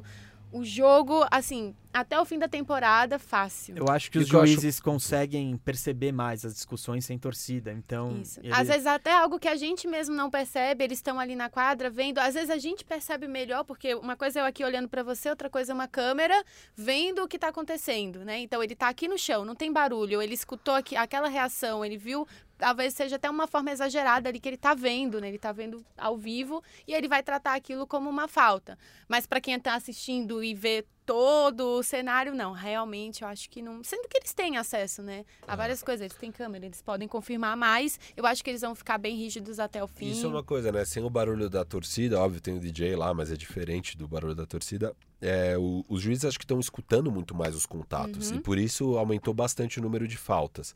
Mas o que eu acho assim é que normalmente, que nem o cara deu um soco no ar, que é uma reação assintosa, isso é ruim num jogo normal porque você vai é, incentivar a, a torcida a ficar contra o juiz e criam. Não tem torcida, gente. Qual é o grande problema do cara dar um soco no ar? Eu, eu, eu acho que é, alguns conceitos da arbitragem deveriam mudar nesse contexto da bolha. eu acho que e- tinha tanta coisa pra ver que eles nem pensaram É, muito então, nisso. Mas isso aí é um negócio que Nem você criou tempo. essa regra por conta da reação da torcida e hoje em dia não tem mais torcida, você poderia rever isso. Cara, o cara tá na bolha. É uma situação de alto estresse, você tá longe da sua família, você tá num. Assim, é, é um ambiente diferente. Deixa o cara dar um soco no ar quando você errou feiamente numa marcação de falta, sabe? Não, não é um grande problema. Você consegue. Eu sou o juiz, eu consigo viver com a noção de que o, jogador não gostou da minha marcação e reclamou assintosamente. Ele não precisa tomar uma técnica por Não é o. Yannis dando uma cabeçada, né? No Exato. amiguinho. Essa foi uma passada de pano. Tipo, Não, e o Giannis a gente viu na estreia, acho que foi contra o Boston, a estreia do, do- da bolha, né? Boston e Bucks. É, ele- eles mudaram duas marcações ali de faltas para não tirar o Giannis da partida. E, e, assim, ali eles até exageraram um pouco, mas é um pouco o papel da arbitragem deixar que o show aconteça. Você só expulsa uma estrela do jogo quando realmente precisa expulsar, sabe? É, nesse caso do Porzingis, erraram feio, a reação foi a que foi, mas tá tudo bem, um a um, vai ter jogo aí, vai ter uma série legal, não percam, tem que assistir Clippers e Mavericks. e acho que pra encerrar agora, é, o último tema bem rapidinho mesmo. Agora é rapidinho agora mesmo. rapidinho, bem rapidinho. Quando, eh, vocês estão preparados para os últimos jogos de Brett Brown no comando do Philadelphia 76ers? Porque eu acho que Acho que depois dessa s- série aqui, Não só preparado, como ansiosos, né? Principalmente os torcedores do Sixers, Cauezinho, grande é, Cauê. Sofrendo aí. Hoje ele desabafou no nosso WhatsApp. ele Tobias que- Harris era bom, agora não é. Eu até eu gostava do Tobias Harris. Colocava ele no meu fantasy, brilhava. Acabou. Nossa. Era melhor no Pistons. O Sixers tá uma. É o que a gente falou. é, acho que até o o Firu menos do que eu. Eu imaginava que fosse ter mais, mais série por causa do Embiid, mas. O Embiid, ele tá sobrecarregado. Ele ainda tá com alguns dos problemas dele, que é aquela coisa do. Pô, ele fez dois ataques seguidos que ele foi lá no post-up e marcou. No terceiro ataque ele vai e chuta uma bola de três. É, é, sabe? fade away dele. Ele tinha que ser proibido, ele tinha que jogar que nem o Shaq, eu acho. É tipo, é Sem lá no post-up e toda a bola em você e você vai levar o cara até embaixo da cesta, vai tomar porrada. E não, o Brett Brown não consegue fazer isso no Sixers. O Sixers tá com um problema que, que era algo que eu tava. que eu já estava temendo e tá acontecendo, que é essa bagunça na armação. Então, o, o Embiid não tem também um cara que vai jogar a bola pra ele na posição que ele gosta. Às vezes ele tá lá batalhando e não recebe a bola. Porque não tem um cara capaz. Aquele primeiro jogo, ele quase não recebe uma bola no- nos últimos minutos da partida, uma coisa surreal, assim. É um pouco de culpa dele e é um pouco de culpa dos caras que Claro. não conseguem botar a bola na mão dele. Eu, tipo, um exemplo aqui muito de falta de armação. Pô, em 2011, que foi o ano que o Dallas Mavericks foi campeão, tinha que pegar o tape da atuação, das atuações do Jason Kidd, que naquela época ele era um veterano, ele já não tinha, não tinha velocidade, não tinha explosão, mas o que, que ele fazia? Trazia a bola, via o Dirk no lugar dele, dava um jeito de soltar a bola pro Nowitzki, onde ele gosta. Simples assim. Esse Sixers não tem ninguém capaz de fazer isso. O Josh Richardson não tá conseguindo. E isso mata, eh, dificulta muito o a vida. Simmons não conseguia tanto dar... Ah, mas Não, um pouco me- melhorava, mas... e- o que você tá vendo hoje, Isso, se, exato. se tivesse o Simmons, pô. Ah, não, claro, o time estaria muito melhor. Não, mas eu tô falando só especificamente no ponto de alimentar o Embiid da forma que ele gosta, no lugar que ele gosta. Você não via isso não, o encaixe Sixers. deles sempre foi um É. problema. O Brett Brown não conseguiu e continua sendo um mistério. Óbvio que o Simmons é o armador mais talentoso desse Sim, é o único, time, claro. é o único é o único cara que consegue criar para outro jogador. Não tem mais ninguém. Isso a gente falou do Tobias Harris. O Tobias Harris não é um cara que vai criar o próprio arremesso, não é um cara que bom no mano a mano. Deveria ser pelo dinheiro que pagaram pra ele, né? Sim, ele, ele assinou esse ano um contrato de 5 anos por 180 milhões. Então, ele vai ganhar 40 milhões ano que no, vem. não, no último ano No dele ele último ganha ano. 40 milhões. É que a NBA, é, ela funciona muito assim. Eu, eu acho que você é bom ou ruim de acordo com o quanto você ganha. O Tobias Harris é um bom jogador? É. É um jogador de 40 milhões? Jamais. Então, Exato. você não pode pagar 40 milhões pra um cara que não consegue criar o próprio arremesso. E agora, sem armador, ele tá, pô, tá perdido. É, eu acho que tem esse ponto, né? O Brett Brown é tá totalmente preso no passado. Você vê a entrevista dele ali, é um negócio assustador. Ele falando, um repórter pergunta se ele não deveria, quando o Embiid tá no post, deixar quatro caras abertos no perímetro por conta de spacing, né, de abrir o espaço e tal. Ele fala que não, nunca. Ele dá uma resposta assintosa, assim, falando nunca, nunca. E aí ele fala, dá uma carteirada da época dele de Spurs, que eles jogavam assim e que com três abertos é mais difícil de dois marcarem. Ele dá uma explicação lá, só que é totalmente ultrapassada. Então ele deixa ali preso o Tobias Harris no dunker spot. É, enfim, os conceitos dele estão ultrapassados do Brett Brown. Só que aí também tem o problema que, beleza, vamos tirar o Brett Brown. Torcedores do Sixers não se animem, porque também não vai melhorar. Porque você deixa o Embiid com quatro caras abertos. Quem são esses quatro? Que elenco que o Sixers tem? O que, que é essa montagem de elenco dos Sixers? Assim, que também é ruim, entendeu? Cara, Então- mas o Sixers tem um time bom. Eu... Não, não. Dá pra não- melhorar o desempenho. Eu só não acho que dá pra você ficar muito confiante com o título e essas coisas com esse elenco. Com, com... O elenco é talentoso, mas é mal montado. Tá, mas se você pegar um técnico que encaixe as peças e faça elas elas renderem em seus pontos positivos, você tem muita gente Não, não, boa. O principal problema nesse momento é o Brett Brown. Só que eu não acho que trocando o Brett Brown, o Sixers vai muito longe. também. Não, eu acho que se eu sou a direção dos Sixers, esse ano pra agora, não tem que pensar, Brett Brown sai, acha um outro técnico. Não deu certo mais um ano, aí troca o Embiid ou o Simmons. Eu não sei nem se o Embiid e o Simmons, eu não sei se os dois continuam na próxima temporada. Não, a pressão já vai já, já tá começando já, porque Um, Tá. Eu acredito que um deles vai ser trocado. Talvez se houver a troca do técnico, é porque assim, existem equipes e equipes, né? Se houver uma troca de qualquer coisa, se houver uma troca na direção, se houver uma troca do técnico, talvez eles fiquem. Talvez não, porque depende de quem for entrar. E às vezes o cara que vai entrar não quer mais. Aproveitando Acha- o gancho, Sabrina, você hoje, se fosse, se você é general manager dos Sixers, em quem que você montaria o time em volta? Você confia mais no Simmons ou no Embiid? No Embiid, momento? nossa, o Simmons ele não estaria nem pisando na quadra. Ô, eu louco. não. Eu, Ô, olha, louco, desculpa você, torcedor do exagerada aqui. É, foi exagerado porque eu não. Eu eu nem aceitei ainda ter- terem tirado o Roy do Donovan Mitchell pra dar pro Ben Simmons. Nunca vou superar. Assim, eu acho ele um bom jogador, é um bom jogador, é um bom armador. É, mas não, ele precisa de al- alguém assim. Quem eu colocaria pra jogar com o Ben Simmons, gente? Meu Deus. Um monte de chutador. É, o Ben Simmons é um cara que é Põe isso. ele no Bucks. É, É. troca ele pelo Giannis. Por- ah, não. Não, não, mas... Mas- é tipo. Mas é um time que eu acho que. O, tem, que tem que pensar um time assim pra ele. É. Porque a gente já tá vendo é o que o Houston Rockets tentou. Tava com dois não chutadores, eles tentaram mudar isso, que era o Westbrook e um pivô.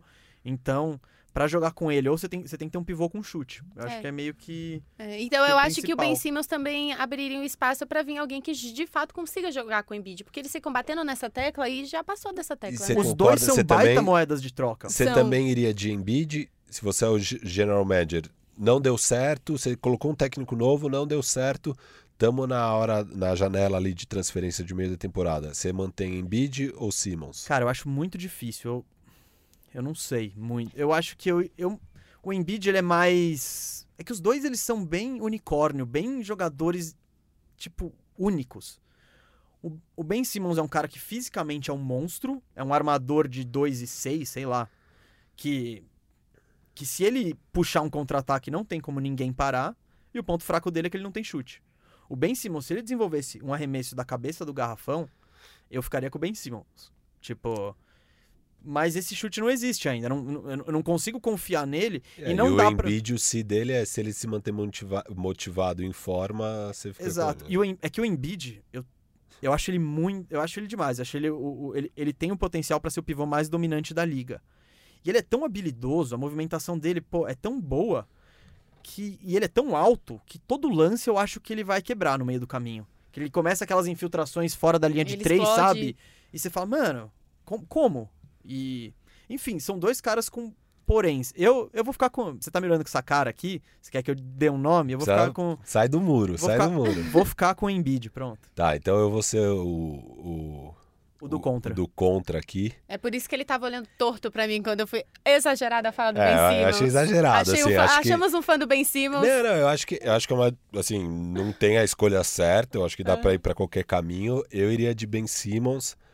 É, acho que é um cara que se desenvolver um pouquinho o arremesso, é um cara absolutamente especial. Há quanto tempo você tá esperando Então, esse é que eu- arremesso? Não, tudo bem, mas e o Brett Brown é mais. quem vai ajudar a desenvolver? Enfim, Cara, eu- o Brett Brown pede pra ele arremessar, pelo menos. Isso ele faz. Enfim, eu acho que tem questões aí, mas mesmo sem esse arremesso, eu acho que ele já é um cara absolutamente especial. Eu montaria o time ao redor dele. Eu acho que é um cara que tem mais condições de, de, de montar um super time nessa NBA atual, mais fácil do que em, em torno do Embiid. E até porque o Embiid, eu confio menos no Embiid mesmo. Eu acho que é um cara mais possível de ter problemas crônicos de lesão. Personalidade também. É tem uma personalidade. personalidade mais difícil, eu acho. que ele é mais difícil.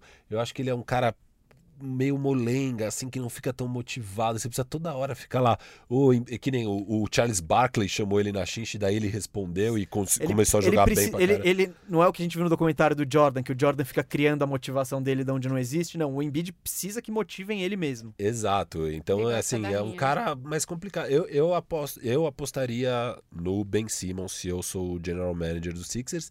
E eu acho que, assim, beleza, vai trocar o treinador. É, não vai ter jeito. Eu acho que esses dois juntos, eles são, óbvio, dois, duas das maiores estrelas da liga. Deveria alguém conseguir um certo encaixe ali de alguma maneira. Mas o melhor para os dois e para os Sixers é escolher um caminho. E, cara, é isso que você falou. É uma moeda de troca muito incrível. Você consegue trazer grandes peças trocando um deles. Então, eu acho que uma hora o Sixers vai ter que tomar essa atitude difícil e vai ser no meio do próximo ano. Acho que todo de- mundo concorda de- que tem que ter uma troca, né? É que pelo tá todo menos. mundo vendo um time muito talentoso, com muita gente boa, que, que não rende o que, o que todo mundo ah, sabe que pode render. E uma coisa, né? O Celtics aí perdeu o Gordon Hayward e não mudou nada, né? Do, do primeiro jogo pro segundo jogo, eles perderam o Gordon Hayward. Foi um ah, não, o massacre Sixers igual. tá mostrando que não vai ser Jason páreo. Tatum só jogou melhor. É. Nossa, gente. Não, e não o, dá. o problema do- da lesão do Hayward, eu não acho que é nem agora. É, e o Hayward não estava especificamente muito bem. Ah, ele é, ele é o quarto, né? Maior ali do time. Sim, mas até o, quinto, mas o talvez. problema é, é- é o problema até que a gente falou no, no Utah Jazz. Ele sai, a rotação do Boston não é tão larga assim. Aí é mais minuto para Brad Ojeleye, Semi é. Ojeleye, que são caras que eu acho que o torcedor do Boston não queria estar confiando tanto no playoff. Eu trocaria o Anamaker, eu traria o Anamaker pro Lakers e daria o Danny Green fácil. Não que eu Nossa. goste do Anamaker, é porque eu tô com muita raiva do Danny Green. Não, não, eu confio mais no Danny Green. Nossa, o velho. Danny Green O total. Danny Green pode encaixar ali, dá pra ter Não, o Anamaker, esperança. ele é ruinzinho mesmo. Mas Ele o é, Jason é. Tatum tá fazendo... Não, o Jason O Tatum é, é O fera. trapalho. É. Não, então, essa série aí, eu acho que é o que eu falei no começo. Os últimos jogos do Brett Brown, torcedor dos Sixers aí, E, e mais passe do... uma raivinha Brett aí. Brown vai ter mais dois ou três jogos? Varrida ou não? Cara, pela cara que o Embiid tava durante o último jogo, que ele, ele, ele tava com a cara de perplexo, barra desmotivado, barra puto da vida. Eu acho que essa é aquela série que, tipo, o time já não encaixou e acaba em quatro.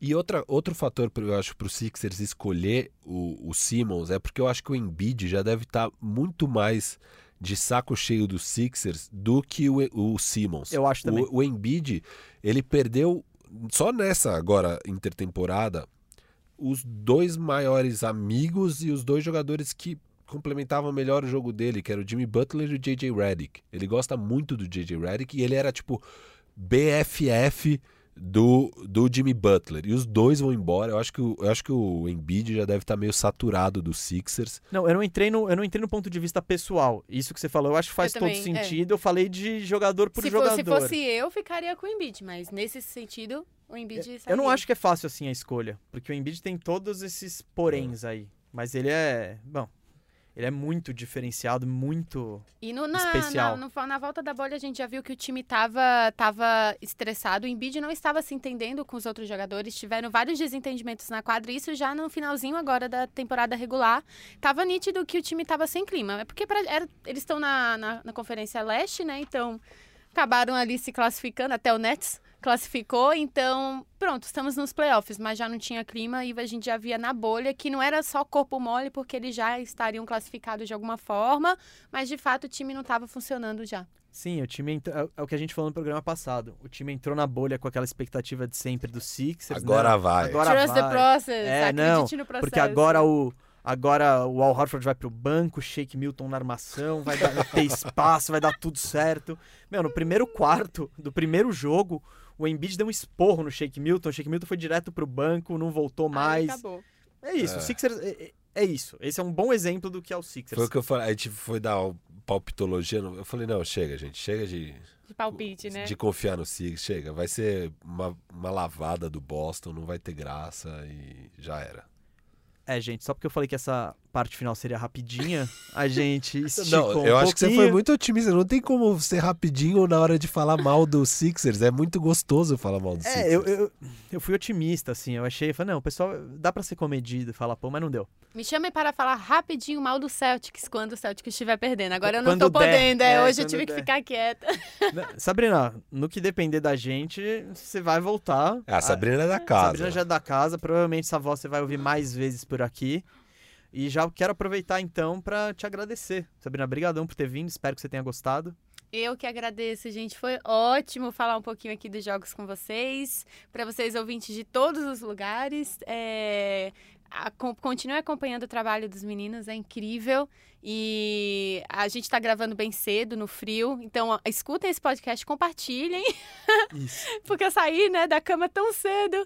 E, e é isso. Obrigada mais uma vez pelo convite, pela recepção. Ah, Sabrina, outra coisa que a gente, como esticou um pouco, a gente até queria falar um pouco de WNBA, mas acabamos nos estendendo, que a Sabrina é uma especialista, tal, entende muito mais que eu e o Firu.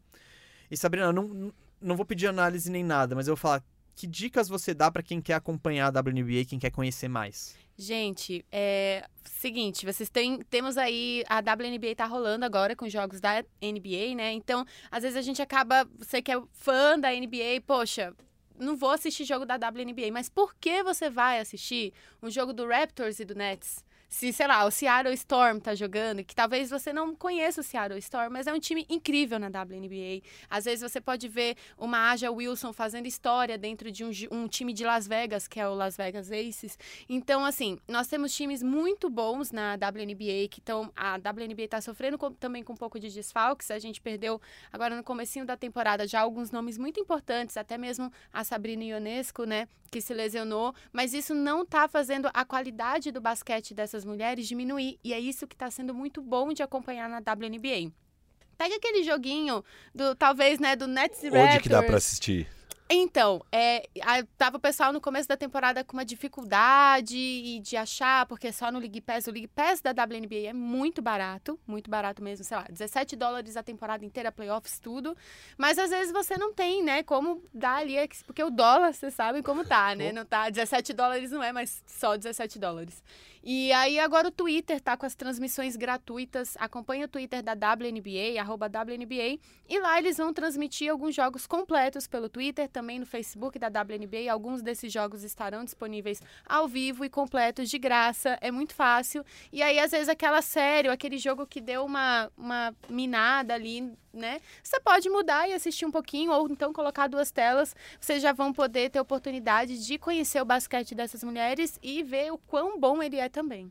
Gente, é, essa aulinha aqui foi da Sabrina, ela levantou a mão, então ela tem mais um adendo. Não esqueçam de seguir o NBA das Minas. Eu ia falar isso agora, então tudo bem. bem. Então- Segue lá a gente é, no Twitter, arroba NBA das Minas, só isso. No Instagram, é, arroba NBA das Minas pode. Acompanha também o nosso trampo, a gente fala de basquete feminino, basquete masculino, de basquete BR. A gente tá falando de tudo ultimamente. Elas sabem demais, é impressionante. Ai, que obrigada. E já que vão seguir NBA das Minas e a Sabrina, segue também o Gustavo e eu nas redes sociais. Ah, é? Qual que é a sua rede social? é então? arroba FiruBR no Twitter e no Instagram, arroba FiruBRR. Firu, valeu. Valeu, gente. Foi muito legal, Sabrina. Obrigado pelo papo. Foi uma delícia aqui a conversa. Bom, eu sou o Gustavo Mesa. Se você quiser me achar aí no Instagram é gpmesa. Eu, não, eu acho que eu só tô no Instagram mesmo. E segue a gente, segue o canal Bandeja no Instagram, segue o canal Bandeja no Facebook, segue o canal Bandeja no YouTube. Acompanha a gente aí que a sua presença é muito legal. Esse foi o Bandejão número 6. O Bandejão é apresentado por Gustavo Mesa e Rafael Cardone. A convidada de hoje foi a Sabrina Araújo e a edição é de Isaac Neto. Valeu, Isaac. Valeu, Isaac. Valeu você aí e até semana que vem.